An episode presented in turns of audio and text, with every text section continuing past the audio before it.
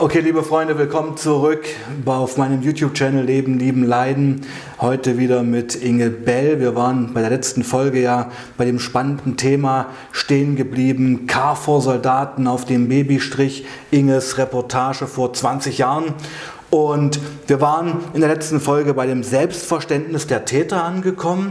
Ähm, dass sie schon wussten, dass diese Frauen interniert sind, so kann man es ja sagen. Ja. Internierungslager hast du ja beschrieben.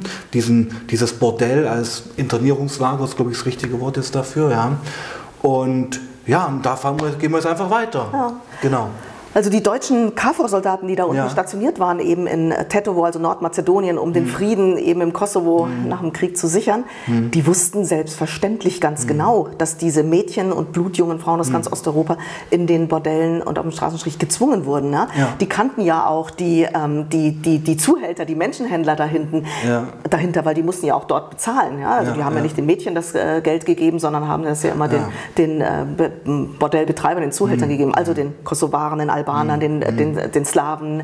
Ähm, und übrigens war auch da, also das nur also nebenbei, bei dieser Menschenhandel, der hat nicht nur funktioniert mit den, ähm, mit den jungen Frauen aus Ost- und Südosteuropa, sondern es gab tatsächlich auch Menschenhändler, die ebenfalls auch für Bauarbeiter gesorgt haben im Westen. Also die dann auch Bauarbeiter aus diesen Regionen in den Westen geschleust, haben. Die für den Hungerlohn dann hier gearbeitet genau. haben. Also das, das ist ein das Netzwerk. Ein Netzwerk sozusagen. Über das Netzwerk gibt es billige Arbeitskräfte für Männertätigkeiten, sage ich jetzt mal. Mhm. Also schwere Bautätigkeiten zum Dumpingpreis genau. und eben sexuelle Gewalt ähm, auf dieser Rattenlinie, sage ich mal.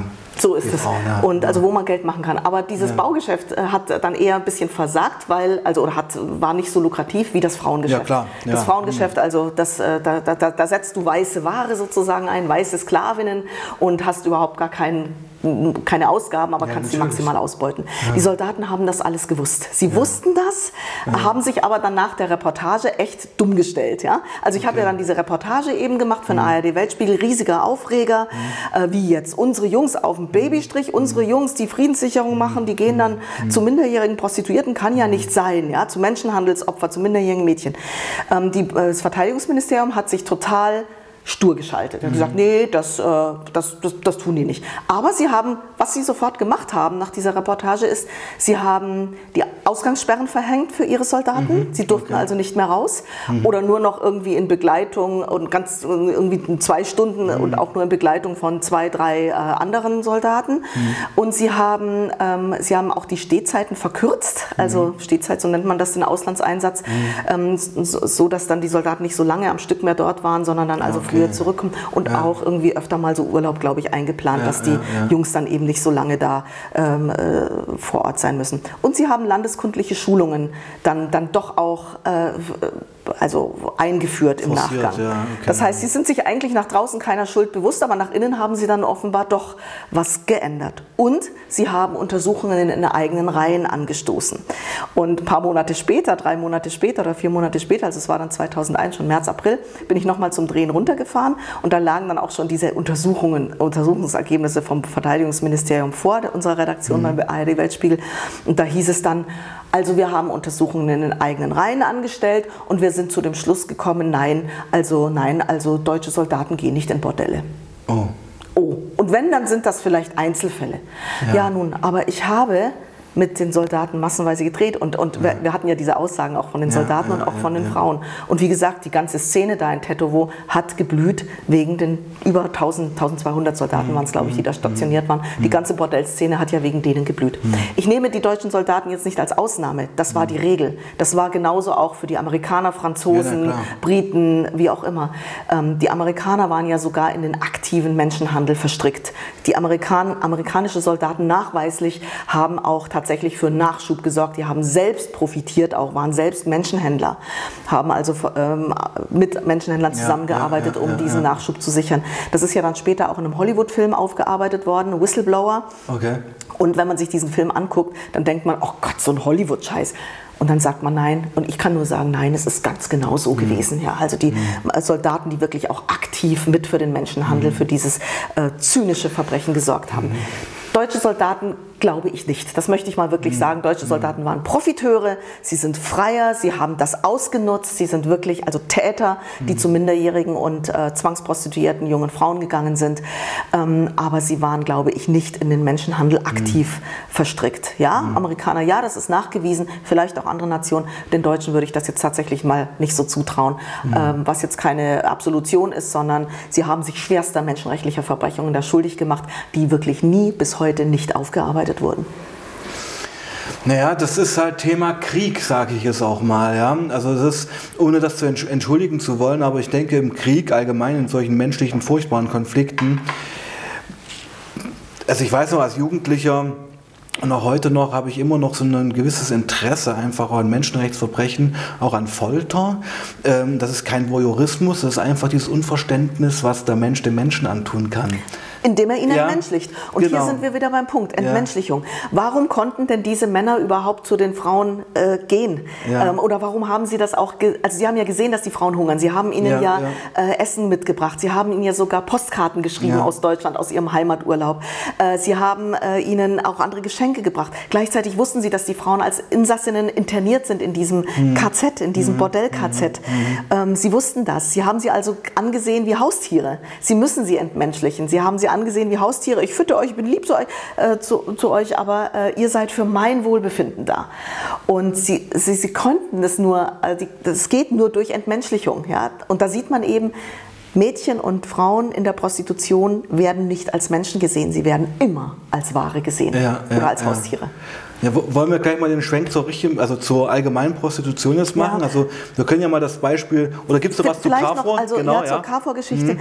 Es ist ja nun 20 Jahre her, ja. aber es ist aktuell wie nie, weil immer wieder kommen ja diese Skandale hoch, sei es in mhm. Kriegs- und Krisengebieten, äh, humanitären Katastrophen mhm. oder Kriegen, wo also viele Männer sind im äh, Auslandseinsatz mhm. und sich vermeintlich unbeobachtet mhm. äh, glauben, ja, fern der mhm. Heimat, Männer unter sich und äh, Kriegs- und Krisenhilfe ist ja immer noch äh, Männerarbeit, das sind ja nur ganz wenige wenige mhm. Frauen im Auslandseinsatz, wie eben auch in der Auslandsberichterstattung, das ist meistens mhm. eine Männerdomäne. Das heißt, die Leute sind dort unter sich, sie sind mhm. unter einer Glocke.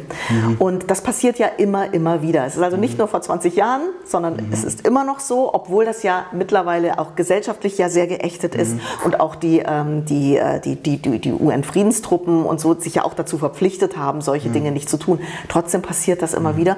Und man muss auch eins sagen, ähm, da wird auch ungern hingeguckt, natürlich von der Gesellschaft. Natürlich. Ja, weil da haben wir wieder den Punkt. Mhm. Wer möchte denn seine, seine, die Soldaten, welche Frau, welche Verlobte möchte die Soldaten denn da ziehen hm. lassen mhm. ähm, und sich gleichzeitig bewusst machen, naja, da werden Frauen eben vergewaltigt, sie sind Kriegswaffe, sie, sind, mhm. sie werden in Bordelle interniert und hm. meine, mein Mann geht da vielleicht hin. Wer, das ist ja, das, das macht ja unmittelbar was mit den Hinterbliebenen ja, ja, ja, oder mit den Zurückgebliebenen an zu Hause. Also es ist ein großes Tabu bis heute immer noch und es hängt einfach damit zusammen, dass Prostitution ja auch immer noch eine große Tabudiskussion ist und wie ich ja sage, es gehört aber ganz genau angeguckt, weil Prostitution ist immer eine Menschenrechtsverletzung. Mhm. Die Frauen, die Mädchen, die in der Prostitution zum Sex gezwungen werden, und das sind die allermeisten, mhm. werden immer als Ware gesehen, immer als Fixstück um mhm. sozusagen mit freier Sprech mhm. zu sprechen, mhm. so wie die Männer das halt be bezeichnen, ähm, und niemals als Menschen. Und mhm. deshalb ist das niemals ein Job wie jeder andere, sondern immer pure mhm. Ausbeutung und Gewalt. Okay, dann machen wir jetzt den Turn mal hin wirklich zum Thema Prostitution. Ähm, haben wir jetzt einfach die Carrefour-Geschichte als als Start genommen. Ja. Es war auch der Start ähm, meiner menschenrechtlichen Aktivität. Passt, glaube ich, auch jetzt, ja, weil das war so ein einschneidendes Erlebnis, auch als Frau. Ähm, was ich eigentlich noch zur KV-Geschichte sagen wollte, das war bestimmt doch eine ähm, der ersten massiven Momente, wo du vielleicht als Feindbild gesehen worden bist. Ja, ich habe nach dieser Reportage, du, nachdem meine, ja? die Reportage mhm. ausgestrahlt wurde, ja. ähm, da ist mir natürlich auch viel, ich, also ich bin bedroht worden. Ja. Ich bin aber nicht etwa bedroht worden so von den, ähm, also von irgendwelchen Bordellbetreibern mhm. oder äh, Menschenhändlern mhm. oder so, mhm. weil die haben sich ja alle, die waren ja sowieso auch auf dem Balkan total in Sicherheit. Die sind mhm. ja, äh, die schmieren ja die Polizei und mhm. alles, also die sind ja, die, mhm. denen habe ich ja nicht ans Bein gepinkelt. Von wem ich bedroht wurde, waren Soldaten. Okay. Ich habe Drohungen bekommen von den Soldaten, die natürlich Angst hatten, aufzufliegen. Ja? ja, ja. Äh, von den Soldaten, die irgendwie zu Hause äh, Dresche bekommen haben, was heißt also, ja, also verbale Entscheidungen. Äh, ja, Zores bekommen haben von ihren Frauen und äh, Familien. Ich habe Bedrohungen bekommen aus, von, aus der Bundeswehr. Genau. Aber ich habe sie nicht wirklich ernst genommen und mhm. ähm, ich war ja auch gut ähm, bekannt auch mit Polizei und so und habe da mal gefragt, kann ich das ernst, mhm. muss ich das ernst nehmen so nach dem Motto, wir wissen, wo du mhm. wohnst. Ähm, und die haben gesagt, nee, das sind in der Re Regel mhm. hohle Drohungen und es ist ja mhm. dann auch nichts passiert. Mhm. Aber tatsächlich waren es nicht, äh, ich habe mich nicht gefährdet gefühlt durch die Menschenhändler, die ja alle Ehrenmänner waren, ja, so und ich habe ja auch nie deren Gesicht gezeigt, wenn ich mit denen Interviews Aber gemacht habe. Aber du hast in einem anderen Interview mal gesagt, dass bei solchen investigativen Journalismusgeschichten du gar nicht als Frau bedroht worden bist, weil du gar nicht ernst genommen wurdest, sondern eher deine Kameramänner. Ja, also das war der Punkt. Ja. Ganz genau. Mhm. Als wir in dieser, vielleicht nur noch, äh, um ja, das abzuschließen. Das machen wir jetzt auch. Wir machen jetzt hier Carrefour und dann machen wir Prostitution eine ganz eigene Folge. Gut, okay. Ja. Mhm. Ähm, also als ich gedreht hatte, als wir gedreht hatten, in, mhm. ähm, äh, eben investigativ im Kosovo, in den, also in, in Nordmazedonien, in den, in den Bordellen, mhm da, äh, erstens konnte ich da ja gar nicht rein als Frau. Also genau, meine okay. beiden mhm. Kameramänner oder der Soldat und äh, der Tommy und der, mein Kameramann sind da reingegangen, äh, haben sich getarnt als ähm, Freier, mhm. ja, also sind da in die Bordelle eben mhm. ähm, gegangen und haben sich getarnt als Freier und mhm. hatten versteckte Kameras dabei.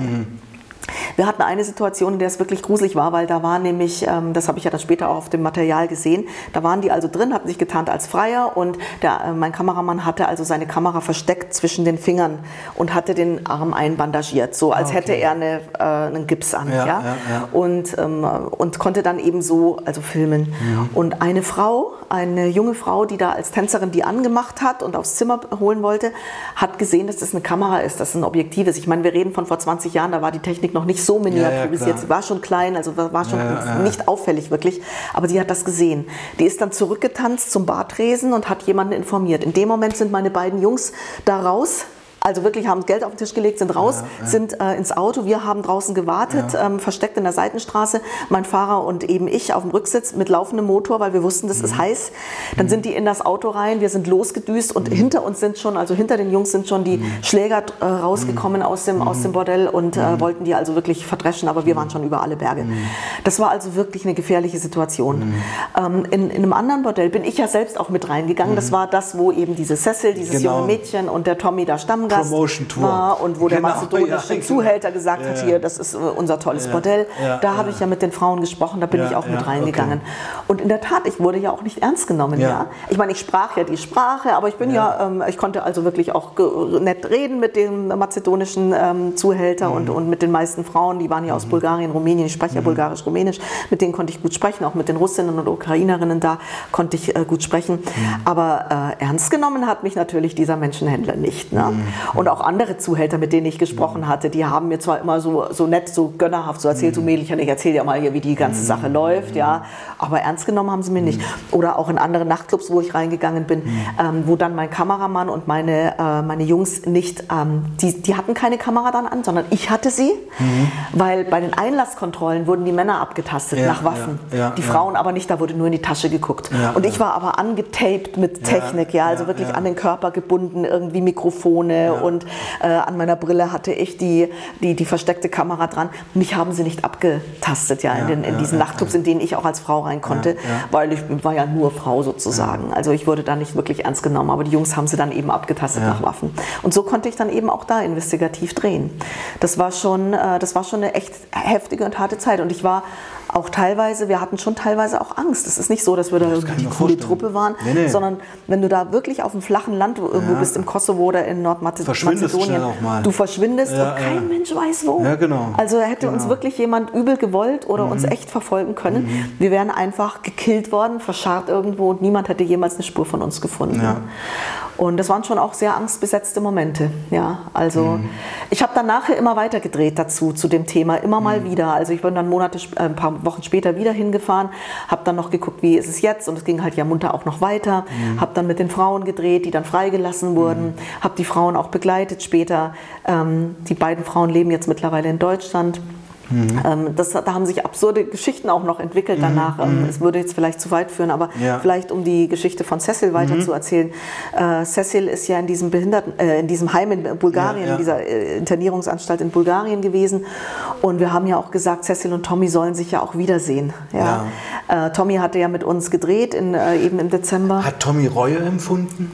Tommy hat sich sehr schwere Vorwürfe gemacht, ja. Also doch schon. Ähm, ja, hat er okay. auch gesagt. Also ich bin. Also ich Lichtblick das, letztendlich. Ja. Auch. Und er hat ja. auch wirklich er hat auch wirklich Hass empfunden dann auch auf diesen Zuhälter ja. und ähm, Hass empfunden auch auf seine Vorgesetzten und Kollegen bei der Bundeswehr. Und vielleicht auf sich auch. Und auf sich natürlich auch. Ja. Er hat sich auch selber eben bezeichnet dann als Kinderschänder, ja, als Kinderficker und ähm, er hat sich wirklich schwere Vorwürfe gemacht und hätte am liebsten auch diesen Zuhälter gekillt. Ja.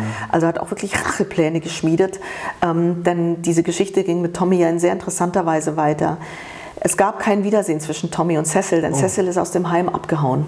Okay. Diese Mädchen dort in dem Heim, die ja alle in der Prostitution ausgebeutet und schwerst traumatisiert mhm. wurden, mhm. über Wochen und Monate hinweg, die mhm. waren ja alle schwer kaputt in ihrem ja, Kopf. Natürlich, ja, die, auch am Körper, die waren ja krank, die hatten ja wie gesagt Syphilis und ja, alles Mögliche. Ähm, und äh, Cecil ist abgehauen. Man muss sich das so vorstellen, vor dem Heim sind die Zuhälter und Menschenhändler dieser Mädchen patrouilliert und haben die Mädchen immer wieder zugerufen, komm meine Süße, komm wieder zu mir, bei mir hast du es gut. Und das Perverse ist, in dem Heim hatten die Mädchen es ja wirklich schlecht. Die haben ja nicht wirklich gut was zu essen bekommen und, ähm, und wurden ja, die hatten ja, die, das war ja das Grauen, das war ja ein hohes Gewaltpotenzial, Vernachlässigung, Krankheit, das Grauen. Und die hatten es ja vielleicht tatsächlich vom gefühlt besser bei ihren Menschenhändlern und Zuhältern, die ihnen immerhin ab und zu was zu essen gegeben haben oder wie auch immer. Eine Bindung Stockholm-Syndrom mhm. ja, zu den Ausbeutern hin, ist ja mhm. bekannt auch von Entführungsopfern. Mhm. Und Cecil ist abgehauen. Cecil ist abgehauen. Die ist zurück zu ihrem Zuhälter. Der Zuhälter hat sie wieder auf den Strich gebracht, diesmal auf den LKW-Strich, die Balkanroute zwischen der Türkei und äh, Deutschland oder Westeuropa, das große LKW-Strich. Dort wurde sie dann gezwungen und Cecil ist heute ähm, in Holland ähm, in der vermeintlich freiwilligen Prostitution. Aber was ist freiwillig an der Prostitution, wenn man als 13-jähriges ja, Mädchen genau, genau. Ähm, in Italien ja, ja, zum Straßenstrich gezwungen wurde? Und ich habe bis heute Kontakt mit ihr. Und okay. ich habe bis heute mit, äh, mit einigen von Frauen aus der und Mädchen aus der Zeit Kontakt.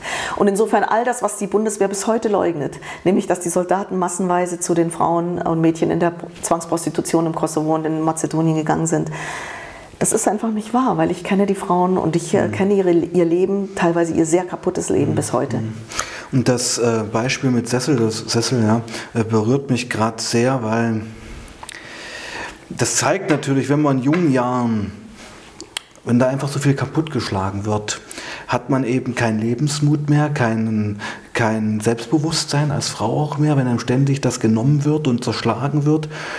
Und dann ist der Weg der Prostitution so manifestiert, dass es der Lebensweg dann wird, es, oder? Sie kennen dann nichts anderes. Sie kennen nichts anderes. Sie kennen genau. dann nur dieses Ausbeutungsverhältnis genau. und das ist dann irgendwie haben später oft auch Partner, die ähnlich sind. Ja, das ist bei Frauen, bei, bei so äh, schlagenden Ehemännern ja ähnlich, ja, dass dann noch oft dieses Wiederholung stattfindet. Wenn es nicht gelingt, dieses Muster zu durchbrechen ja. durch ja. Äh, Psychologe, durch Therapie einfach, ja, durch Traumatherapie, ja, ja. dann werden die Frauen immer wieder das, immer wieder anfällig sein für das. Mhm. Also das ist dann, ist ja auch in der Viktimologie, also in der Opferforschung bestätigt, dass dann, ähm, dass es ihnen dann wieder passiert, dass ihnen dann äh, wieder ein, äh, ein, Überfall, eine Vergewaltigung, ein Gewaltverbrechen passiert, mhm. dass sie wieder in der Prostitution landen. Mhm. sie haben halt nie gelernt, ähm, ein Erfolgserlebnis zu haben, in dem ich aufstehe und sage Nein und eine Fluchtmöglichkeit habe. Sie haben immer gelernt, Widerstand bedeutet Schmerz, bedeutet noch kleiner machen. Es gab, kein, es gab keine Ausflucht. Ja. Und vor allem, es gibt ja auch keine Alternative. Ja, richtig. Ja? Ich meine, Prostitution ist die pure Alternativlosigkeit. Mhm. Ja? Prostitution ist niemals eine Alternative. Mhm. Aber wenn den Frauen nicht geholfen wird daraus mhm. und ihnen echt eine Alternative mhm. auch aufgezeigt wird, mhm. sozusagen, du kannst auch was normales mhm. Arbeiten lernen, mhm.